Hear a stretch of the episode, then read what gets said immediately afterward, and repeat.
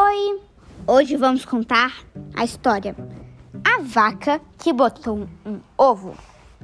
Texto de Andy Cutbill, ilustrações de Russell Aito e da editora Salamandra. A vaca que botou um ovo. A vaca mimosa estava deprimida. Muito triste mesmo. O que é que foi, Mimi? Gaguejaram as galinhas. É que eu não tenho nada de especial, disse Mimosa. Não sei andar de bicicleta e plantar, e plantar bananeira como as outras vacas. Eu me sinto tão comum.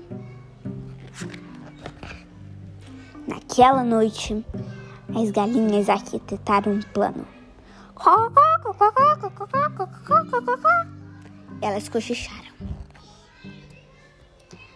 Na manhã seguinte, havia uma agitação danada no curral. Eu botei um ovo!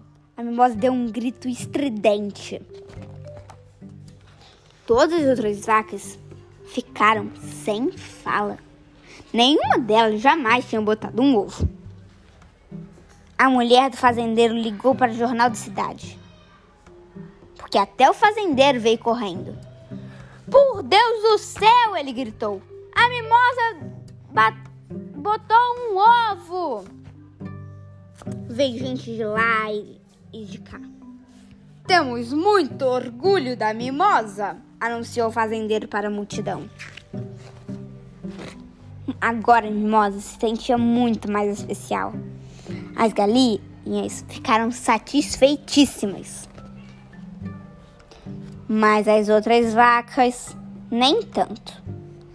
Agora ninguém acha, acha nada demais a gente andar de bicicleta e plantar bananeira. Tem alguma coisa esquisita acontecendo. Vacas não botam ovo. As galinhas que botam ovo.